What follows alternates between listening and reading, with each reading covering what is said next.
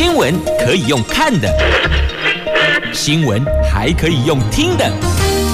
亲切的早安问候，专业的新闻分享，欢迎加入美英主持的 News Online，说新闻给你听。亲爱的朋友，台港后打开后，大家好，欢迎您再度锁定收听 News Online，我是美英，我是谢美英。来，时间上午的七点三十七分了，在进入今天的四大报的四则头版头条新闻之前呢，我们先来关注的是天气概况。Asia 天气预报。北北桃今天白天温度介于十五度到二十度，竹竹苗十三度到二十三度，哇，落差真的很大哦。那么落差在于呢，双北市跟桃园，我们今天白天是哦暗天是阴天。那么竹竹苗呢是阳光露脸的晴朗好天气，不过只要不下雨，大家是不是就觉得感觉今天的心情就会稍微好一点点了？至少不要湿湿漉漉的。好，来看四大报的头版头，联合报头版头，苏院长召开治安汇报，徐国勇还真的是每天献上一计哦。他说店员配辣椒水自卫，那店员就说这个。长官呐、您是头痛医头，脚痛医脚吗？那苏院长下指令提升超商自卫的能量。那徐国勇很乐观，他说呢，只要辣椒水，这个辣椒水可以自我保护，而且是最方便操作的。所以在今天联合报的头版头条版面搭配的照片呢，是辣椒水能够救治安吗？好，这是在今天联合头版头。那中时头版头这个也是治安的问题哟。新北新店的枪击案的凶嫌，汽车变装逃亡到厦门，那现在困在防疫旅馆里。那现在等于也就是考验着两岸共打，那到底能不能够顺利的直接把人从防疫旅馆里边给拎回来呢？《自由时报》头版头条，这破获了陆地上最大宗的海洛因，黑市价格有二十亿呀，抓到了七名嫌犯。你看今天的中时、自由联合头版头都是跟治安相关的话题啊。来看一下财经吧，《经济日报》今天头版头条新闻，市场说 FED 也就是呢联准会哦，明年升息三次哦，这利息 money calling a key 呀。难道鲍尔变鹰派了吗？遏制通膨将是首要的任务啊！好，如果联准会升息，那其他国家会不会也因此有所影响、有带动呢？这是后续要观察的重点所在呀！来来来，来关注这一则新闻：即球棒抢购一空，现在要缺货的可能是辣椒水了吗？来看《联合报》的头版头，这是我们的内政部长说，店员配辣椒水自我防卫，治安事件频传呐、您看看，尤其呢这几件事情，通通都是从超商店员规劝消费者要佩戴口罩所引起的，在。桃园超商店员命案之前，六月份有屏东女超商店员遭到挖眼睛；十月份台中超商男店员被打断肋骨，全部都是跟戴口罩有关系，都是遵守防疫指引。那现在呢？政府告诉我们配辣椒水自我防卫，哈？这超商店员问哈？怎么会是这样呢？当然，自我防卫是必须，但它不是最主要、最主要、最强调的，而是我们要怎么去改善治安呐、要如何超前部署呢？那据了解哦，警员使用辣椒水是要训练要熟练使用的时机。那么，超商店员要如何妥适使用这种有强制手段工具？那使用不当会不会衍生？更多的纠纷呢，而且万一如果你喷洒的角度不对，说不定还会伤到了自己，这都是有可能的。那行政院长苏贞昌昨天召开治安汇报，大夜班职人员安全引发了关注。院长才是协助强化超商自我防卫能量，包括了有提供电源、必要防卫性器具。那内政部长徐国勇他说，防卫器具最方便而且可以立即处理的就是辣椒水跟辣椒喷雾。至于牵涉到警械问题，譬如说像电击枪。和整体社会治安有关，内政部会和超商业者讨论的。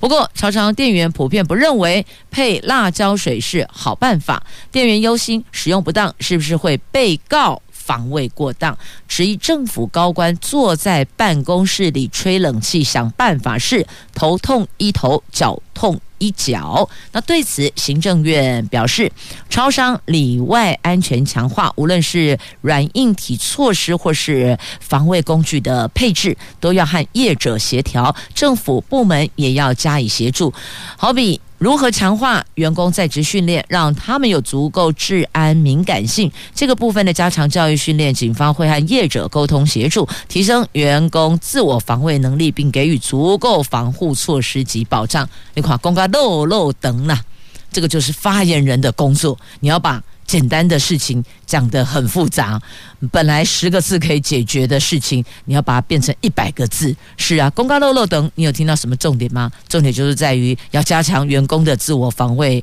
能力，然后要业者要建制软硬体在。措施或是防卫工具的配置要到位。好了，公告播啊播，然后呢，政府呢，政府呢，是啊，接下来又要跟业者来协商，业者来协调，业者来沟通。哎，啊，其实这个代志已经发生足久啊，不是这一次的桃园的命案事件引起社会广泛的注目。那其实之前在屏东的。六月份哈，屏东发生事情是六月啊，现在是十一月，五个月过去了，那不是应该在六月屏东发生这一起事件的，就应该要把所有的防卫机制都到位吗？到现在才来紧急讨论，召开治安汇报，实在不知道该说什么。好，各位超商工作同仁，您觉得政府？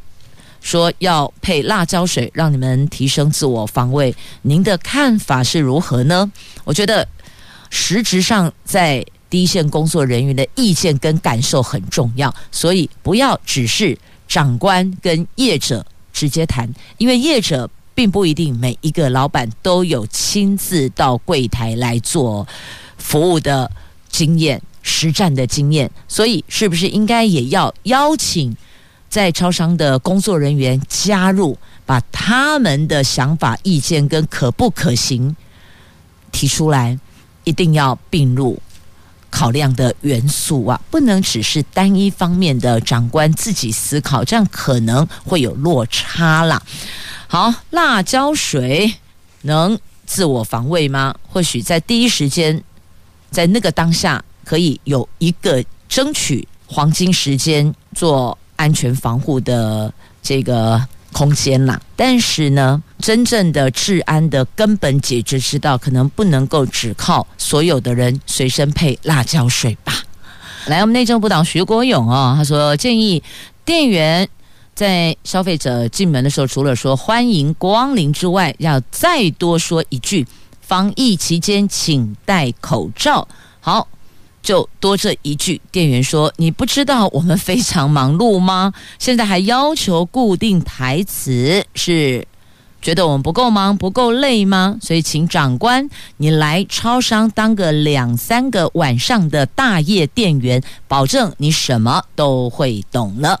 那针对提醒戴口罩这个防疫指引的要求作为哦，现在有业者他们。”发明了一款，研发了一款叫做 AI 口罩侦测系统。这个系统侦测到进入店内的顾客没有戴口罩，它就自动启动广播系统宣导，不用店员来说，同时会连接警方群组通知员警。但是这一套系统业者指出，它可以提供三个月内开放三十家申请，但是摄影镜头、网络资源还有告警设备由店家自备，等于店家你得自己另外爱过去传家的物件。那业者也说了，只开放给三十家申请，所以这个部分是另外一笔建制的支出经费哦。好，这是有关要求，还是要提醒要戴口罩。那么另外呢，以配辣椒水来讲。有超商店员质疑，这政府根本就头痛医头，脚痛医脚。真正的根本的问题是我们这个国家对精神状况控制不佳的人，你做了什么？政府根本没有看清楚问题，只会要求店家你要增加人力呀，你要准备辣椒水呀。那下次如果换别的行业出事又怎么办呢？还记不记得之前那个银楼遭抢劫，结果员警就去巡银楼模式，有没有？那现在要巡超商，增加这个巡签点，然后呢？所以这个问题哦，回归到本质。为什么会发生这样的事情？那为什么会无法控制自己的行为？所以有店员指出来了，真正的问题是我们国家对于精神状况控制不佳的国人，你提供了什么样的协助，去帮他们做了什么？这是根本问题所在。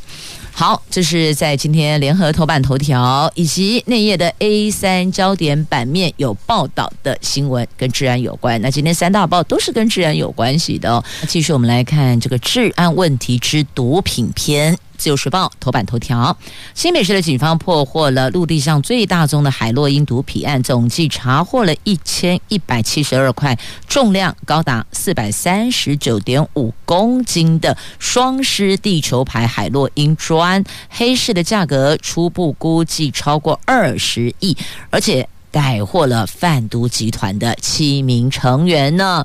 这个是新北市警局刑大今年九月接获县民举报，指出在某个地区怀疑藏有毒品，经过警方的跟监埋伏，报请新北地检署指挥侦办，一举破获呀。跟监了一个多月，侦破的仓储木条藏毒品啊，每一块。毒品外包装都印有“双狮地球标”，一帆风顺，是东南亚地区知名的高纯度海洛因品牌哟。你看，还有业界的品牌著称，被我们的刑大给侦破了最大宗的海洛因假恐怖啊！困在台北，这困在台北的是严爵，困在厦门的是。杀人凶手，我们来看中时头版头条的新闻：新店的枪击案的凶嫌潜逃厦门，目前在防疫旅馆里。被害人是从事咖啡豆贸易的四十五岁何姓男子。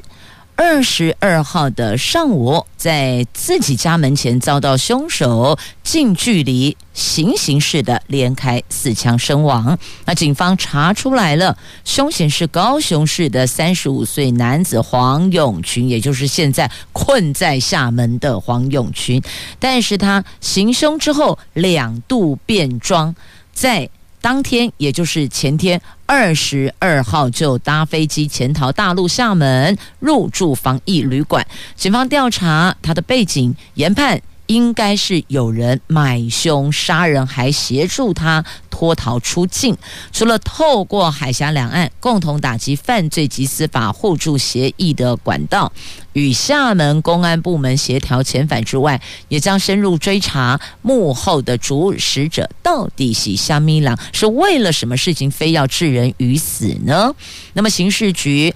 已经发函给两岸联系窗口之一的厦门市公安局，请求对岸协助调查。但是哦，一直到昨天晚上深夜为止，厦门已读不回。这厦门市公安局没有任何的回复哦。那据了解，当地公安已经掌握了这名杀人犯嫌下榻的防疫旅馆，因为还在隔离检疫期间，所以呢还没有动手抓人，所以。这名凶手，你看，前天早上犯案，昨天就已经把他给锁定抓出来了。虽然他逃到厦门，但是完全锁定人在哪里。他现在只有两两条路可以选，一个是乖乖的在简易旅馆里边待到期满，另外一个就是脱逃离开，逃脱简易旅馆。但是你要知道哦，你杀人，这台湾政府要抓你。那如果你是在厦门离开了防疫旅馆，检疫期未满离开防疫旅馆，你觉得习近平会放过你吗？你认为在中国你这样子搞，你下场会有比较好吗？并没有，所以。只是什么时候可以把人带回来？虽然目前对岸已读不回，没有回复，但至少我们知道人在哪里，他们也知道人在哪里，所以把他带回来是指日可待的。好，这个是中时头版头条啊。所以拍歹几杯当走，做了还是得要有心理准备，你迟早要面对司法的。好，接着来看《经济日报》头版头条的新闻。这美国联准会主席鲍尔获提名续任四年，理事布兰纳德成为了副主席。这两个人都强调，要遏制居高不下的通货膨胀，将是他们下一任的首要任务。促使市场就预期 FED 将会更加鹰派。明年升息三次的几率超过了五成。那美元在昨天的盘中应声升到了十六个月来的高点，国际黄金价格则跌破一千八百美元。那白宫宣布 FED 的正副主席的提名人选之后，鲍尔跟布兰纳德一同出席了总统拜登举行的记者会，而且还分别发表谈话。这两个人都坦承高通膨。正在威胁经济跟一般家庭。主席鲍尔说：“我们将动用我们的工具，在支持经济与强劲的劳动市场之余，也要避免更高的通膨根深蒂固啊。”那分析师就认为，这番谈话可能透露出一些新的讯息，包括控制物价上涨已经是联准会的首要之务。那经济学家指出，鲍尔或提名成为。FED 主席之后，就等于续任主席后，他决策将更以经济数据为主，在通膨数据上涨的当下，FED 将更明白地指通膨的上行风险与可能的回应措施，更容易展现鹰派的立场，所以呢，就会更加的鹰派一样，那也会影响到全球。相关的经济脉络呢？那再来，油价重回八十美元了。这美国白宫宣布的，美国将释出五千万桶战略储油，而且协调中国大陆、日本、印度、南韩、英国等全球原油消费大国一同释出战略储油，来执行总统拜登平抑油价的政策。不过呢，市场认为实际上释出的数字是。雷声大雨点小，对解决当前的油荒可以说是微乎其微，力道不足啊，也只能够短暂的缓解美国国内油价上涨的压力。那国际油价在二十三号盘中由黑翻红，西德州轻原油十二月期货价格上涨百分之一点九，价格来到每一桶七十八点一八美元。那英国的布兰特原油一月期货涨百分之二点二，价格每一桶八十一点四七美元，等于是收复了八十一美元大关呀。好，油价的波动会经济到其他，也会牵动到其他民生物资的价格，所以一并带您关注了。继续，我们来看中时头版的新闻。为了要冲高疫苗的涵盖率，指挥中心宣布免预约混打方案。明天上路，也就是二十五号上路。今天是二十四号，明天二十五号上路。凡是第一季接种 AZ 疫苗满八个星期的，都可以到指定的医疗院所混打莫德纳或是 BNT。这个开放措施渴望再冲高第二季的覆盖率。所以你看啦。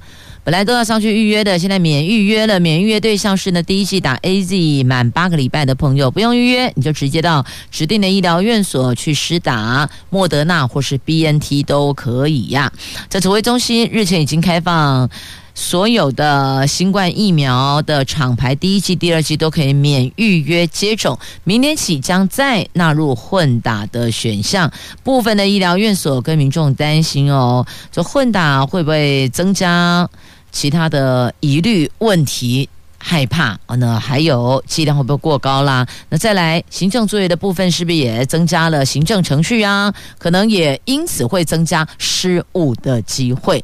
大家现在好怕失误哦，因为多次传出就是不小心或是这个没有注意到。因此衍生打错疫苗，有打错厂牌的，也有打错剂量的，那个浓度要稀释没稀释的哦。那还有要打流感打成新冠的也有哦。所以这个失误看起来失误的。品相内容还蛮多的，搞得现在要去打疫苗的民众自己都很忐忑哦，很担心你不加加复杂的程序，会不会增加医护人员失误的机会呀？啊，台北荣总。加医科的主任陈玉群说：“如果透过系统进行条件设定，开放接种过 AZ 疫苗者预约混打 BNT、莫德纳，实施起来应该是不会有问题的。只要医护人员做好三毒五对就可以了。所以要接种之前的三毒五对很重要哦。”那台大医院昨天下午已经在医院的官网开放了 AZ 混打莫德纳以及 AZ 混打 BNT 的门诊挂号。台大医院说呢，已经有开设四种疫苗专责门诊的经验。那开放混打的做法也比较前例，各疫苗门诊都会安排在不同的时间，诊号也不同。避免民众跑错诊间呐，啊，这是医院端也针对过去发生失误的部分去做一些调整，希望能够降低失误发生的机会呀。好，那么再继续，我们来关注的，这是《自由时报》头版版面的新闻哦，两千四百亿的预算，国防预算军购的。军购特别条例通过了，我们有八大军购，立法院三读了，可以提升海空战力，这算是海空战力提升的特别条例。因应中国武力威胁，立法院昨天透过表决三读通过了行政院所提的海空战力提升计划采购特别条例，明定特别预算上限两千四百亿，五年之内将用于采购飞弹系统、还有防空系统跟高效能的这个舰艇，来保护我国人的生命财产呢。那么战略。防御飞弹系统，我们抓五年内要建军，要让共军出不了港、渡不了海，那这是我方的信心。但我们总是要问一下，你怎么样让共军出不了港，又如何让他渡不了海呢？因为现在连美国都忌惮中共的国防军力了，所以这两边高手还在那儿高来高去哦，摸不着对方通盘的底。那我们现在这边大概都是防卫性的居多，比重也比较大一些些哦。要自我保护、自我防护。那也有人提说啊。两千四百亿的军购特别条例过关了，前国民党主席江启臣就说：“这么好康，你图利谁呀？”他丢出了一个质疑：要图利谁？这抗中保台还真是一桩好生意呢。好，这是在野党所提出的质疑啊。的确，这所有的这个非执政党者，在野党，不管你是哪一个政党，或是你是无党无派的，都一样，我们的。工作就是要监督政府哇、啊，你说是不是呢？来继续我们关注，在今天中时头版下方哦，这有民众认为总统关掉中天电视台是伤害新闻自由，关掉中天的新闻台啦。那依据台湾智慧昨天所发布的台湾新闻自由民意调查。百分之五十七点五的受访民众认为，蔡总统任内关闭中天新闻台是伤害新闻自由，而且有百分之四十二点六的受访民众认为，二零二四年应该换其他政党执政，等于就是换党做做看啦。那中广的董事长也说，关掉中天打压新闻自由，势必让蔡英文在史上留恶名，堪比秦始皇的焚书坑儒啊！那 NCC 在二零二零年十一月十八号驳回中天新闻换照申请。中天电视新闻台从二零二零年的十二月十二号凌晨零点起停播。由国民党副秘书长罗志强创立的台湾智慧，昨天发布民调显示，在中天新闻台停播将近一年之后，有百分之五十七的受访者认为蔡政府关闭中天新闻是伤害新闻自由，有四十一点八趴的受访者认为伤害很大，那百分之之五十七点。百分之十五点七的受访民众觉得有点伤害，另外百分之二十点三觉得没有伤害，百分之二十二点二表示不知道、没有意见或是拒绝回答。那到底新闻媒体要扮演什么样的角色呢？应该就是客观中立、还原事实真相嘛。这是普遍对于媒体的认知跟期待。好，也希望所有媒体也能够以这个自持。好，这是在今天中时头版下方的新闻。接着再来关注《自由时报》头版版面下方有台中和平原乡博爱国小公投，他们用公投来证明证明德福兰。已经有九十一年历史的台中市和平区的博爱国小，因为它位于原住民泰雅族的松鹤部落旁边，那学校举办了校名的更名公投，也就是正名公投。校长古金义举办了三场的公听会，带领师生游说部落耆老，在高达七十七趴的同意票下，校名。要改为德福兰国小，德福兰的泰雅族语意思就是好山好水好居住的地方。那校长强调，更名能够让原住民的学子认同跟延续自己的文化，更能够彰显台湾是多元族群文化融合的美丽之岛。所以你看，他更改校名，九十一年的学校要更改校名，那之前的毕业生，我们的校友是不是要回来重新申请毕业证书呢？不过。因为国小通常我们在职场看的是最后一张毕业证书，所以如果后续还有念国中、高中和大学研究所，那其实国小的部分也或许就不用，因此要回去换毕业证书了，亦或者加盖一个，就是。德福兰学校类似这样哦，好，这是原住民部落区，希望学校的名称也能够跟原住民的文化有相关联哦。确实叫博爱国小，好像听起来你不会去连接到其他的原乡部落的文化，但是叫德福兰，那它有原来的意思。泰雅族语的意思就好山好水好居住的地方，对他们来讲，这个是更有意义的。那当然，我们也尊重在地的居民、学校的师生、家长，还有毕业的校友。好，这是《自由时报》头版下方的新闻。那么再来，我们关注。在今天《就是报》头版下方还有这一则图文，另外一则图文的新闻已经说过了哦，并其他的媒体已经说过了。好，来看新北市府的停机坪，好漂亮。怎么说呢？因为站在这里哦，你。把大台北市的美景尽收眼底，而且是三百六十度，全部都看透透。到这里就可以揭开了美景的神秘面纱。那过去也没有人想到，但曾经到过这个停机坪的朋友就知道这里有多美了。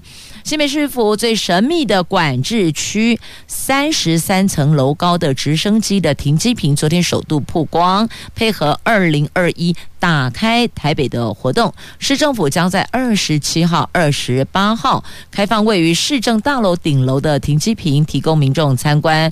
只有五十个名额，这五十个报名人数都已经额满了。新北市府副发言人戴香怡说，停机坪高度大概有一百四十点五公尺，四周空旷，没有遮蔽物，所以在这里三百六十度景观让你尽收眼底。天气好的时候，还能够远眺一零一观音山、中和航楼得等地标呢。不过到这么高的平台，还是要提醒大家，无论在何处到达。高点都要注意安全呢。这停机坪，它显然看起来旁边没有什么女儿墙啊，围墙遮掩，所以哦，到这里来，如果您是那五十个幸运的朋友之一的话啊，注意一下自身的安全。那么这里可能会记一零一之后，是否要不要考虑啊？开源在这里售票登台，你觉得怎么样呢？这也是可以考虑的哦，只要这个收入没有进到私人的口袋，它还是用在。公务场域，那应该是可以的哦。这台北市议会讨论一下吧，是否提案，议会讨论一下是否通过啊？增加一处开源所在呀。好，那么再来关注这一九九九年释放的阿祖级的黑面琵鹭来了。现在二十四岁，是台湾最年长的哦。如果百岁叫人类，那这个是不是叫做琵鹭瑞呢？这编号 T 一八。大概二十四岁的阿祖级的黑面琵鹭，昨天现身台南鱼塭。他是一九九九年细放时才两岁，那个时候轮回哦。一九九九年，现在二零二一了，应该是台湾记录到最老的黑面琵鹭了。那台南市的生态保育学会的理事长邱任武说呢，黑面琵鹭平均寿命是十五岁到十七岁。那这一只。当年细放的黑面琵鹭能够活到二十四岁，是相当的不容易呢。自由时报头版下方来看一下阿祖级的黑面琵鹭，五夸五 hockey 哟，就像人家说的哦，常常跟这高寿的年长者哎接触接近，你也会很有福气的概念啦。好，这是在今天的媒体所报道的，太开心了。南韩的前总统全斗焕病逝，享年九十岁，他从。从政变夺权，到变成阶下囚，他的光州事件血腥镇压成了最大的污点呢。那也因为光州事件他没有道歉，所以青瓦台拒绝办国葬。一般来讲应该是国葬，但是全都换没了。好，接着焦点回到国内了哦，来看一下哦，我们的。长官中央部会的首长又语出惊人了，这次是农委会的陈吉仲，他把莱克多巴胺比喻成保健食品，这遭到国民党籍立委吕玉玲痛批，这拿台湾人比较外国猪，而且拿莱克多巴胺比成保健食品，你有事吗？农委会主委陈其仲接受媒体采访，他形容莱克多巴胺是它其实是还好的一个添加物，他还打了比方。他说：“莱克多巴胺好比是我们人平常吃三餐之外，还是会吃一些保健食品。对于陈吉仲拿保健食品来比瘦肉精，国民党立委吕玉玲批这太荒谬了。国民党的文传会主委林涛则要陈吉仲以后一天一来气，你就每天吃莱克多巴胺保健吧。我的老天鹅啊！我只想问主委，您累了吗？您有事吗？”好，接着再来关注的这个，我也要问他有事吗？觉得计程车司机开车太慢，他干脆自己劫车自己开，把司机赶下去自己开车。你有事吗？原来他喝醉了。各位亲爱的朋友，你知道全世界谁最大吗？嗯，是恁阿公阿嬷上大，是喝醉酒的人最大，因为喝醉酒全世界都是他的。习近平也归他管，拜登也要听他的，是。他自己说的哦，所以千万不要跟喝醉酒的人有局域，因为他最大。好，这位喝醉酒的醉汉呢，上车要求司机开快一点，而且对司机爆粗口，还持刀架脖子。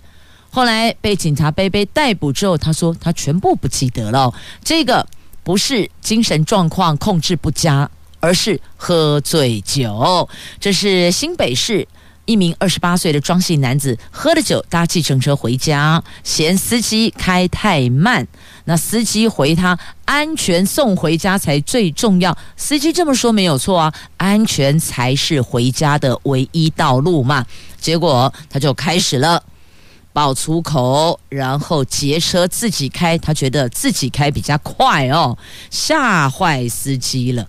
这也提醒所有的朋友们，如果您碰到了喝醉酒的人，你也不用跟他撸，因为跟喝醉酒的人辩驳，你是谋财亏啦。但这个牵涉到道路安全，这也非常的不可以哦。但是他呃，这个人被抓了之后，他回我都不记得了。是啊，你都不记得了，把所有人都给吓坏了哦。哎，你真的有事儿吗？再来这个有事吗？冬令营可以帮助升学，家长说不公平啊。若是学生没法参加这种昂贵的冬令营，只能干瞪眼。而且这个冬令营的课程内容几乎都是帮学生完成学习历程档案，五天收费四万元，不觉得很瞠目结舌吗？我刚细板扣利息去都一起投冬令营，就是在完成学习历程档案呢。那这个部分。不知道我们的教育部看到了吗？你知道吗？有很多代写报告，亦或者代为捉刀完成学习历程档案的，请问您知道有这样的状况吗？所以要问一下，学习历程档案的要求预期的效果是什么呢？您期待对学生能有什么收获呢？它的效度在哪里呢？这个都变成别人在捉刀。爹娘在代写，亦或者干脆就花钱包出去，委外处理呀、啊，这是另外一种委外处理呀、所以，请问这个的效度在哪里？如果真的要了解学生的了解情况，你全部变成考试嘛，抽题目嘛，自己写嘛，作答嘛，类似要这样子，至少他才知道。有的根本是整个包出去了，学生连写都没有写。所以我想问，这个教育部的政策，它的预期效果到底是什么？他期待学生能够有什么收获呢？那是否真的有达到预期的效度呢？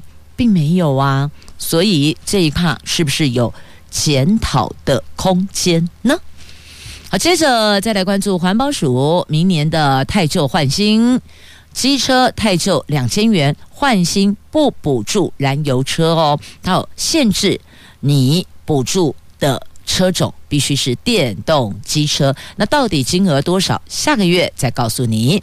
这环保署去年起推动的老车换购七席燃油机车惹来争议，环保署目前正研议明年最新的补助政策，您倾向？平行两方案，第一个是汰旧，第二个是换新。汰旧就汰换老旧机车，可以获得两千元；第二个是汰旧换新，淘汰老旧并换购电动机车才可以获得补助。那金额还没有定案，泰州新购七期燃油机车不再补助，预计下个月拍板定案呢。所以这次的政策就是棒子萝卜一起来，再来。用喷的疫苗，台大研发出来了喷鼻式疫苗，对抗 Delta 变异株，这保护力高六百四十倍，也可以避免突破性的感染。全球的新冠肺炎疫苗两剂覆盖率迈向五成，但疫情持续的延烧，这个问题就出在。现行疫苗都是对付武汉株，而不是主流印度株 Delta。那台大医院团队研发了专利疫苗的佐剂，而且找到了 Delta 变异株的关键抗原，也投入研发喷鼻式疫苗，综合抗体效价是目前上市疫苗的六百四十倍，不仅保护力高，而且有助于避免突破性的感染。再有变异株，也能够立刻修改因应啊。那如果像我们现在的肌肉注射，只是肺部产生抗体，那看来这个喷鼻式的疫苗效度应该是更好的，小孩到四十九岁的成人都可以使用呢。那这种喷式的药剂，病毒进入鼻子，它就产生攻击防御了。继续再来关注民间第一座的地热电厂启用了清水地热电厂。这宜兰清水地热电厂透过促餐法招商兴建，每个小时平均发电量有三千一百五十度，可以提供一万户的家庭用电，是台湾近三十年来第一座第一型电业的地热电厂。那赖副总统昨天参加启用典礼时说，这不仅是台湾再生能源发展的关键一步，也是台湾迈向二零五零碳中和的重要一环。很荣幸可以见证这历史性的一刻呢。这个地热电厂启用，是不是第一座关注后续的效度？可以的话，我们也能够来演绎第二座、第三座呀。好，这个是节目最后提供给您的资讯内容，也要谢谢朋友们收听今天的节目。我是美英，我是谢美英，祝福你有一块美好的周三。我们明天上午空中再会了，拜拜。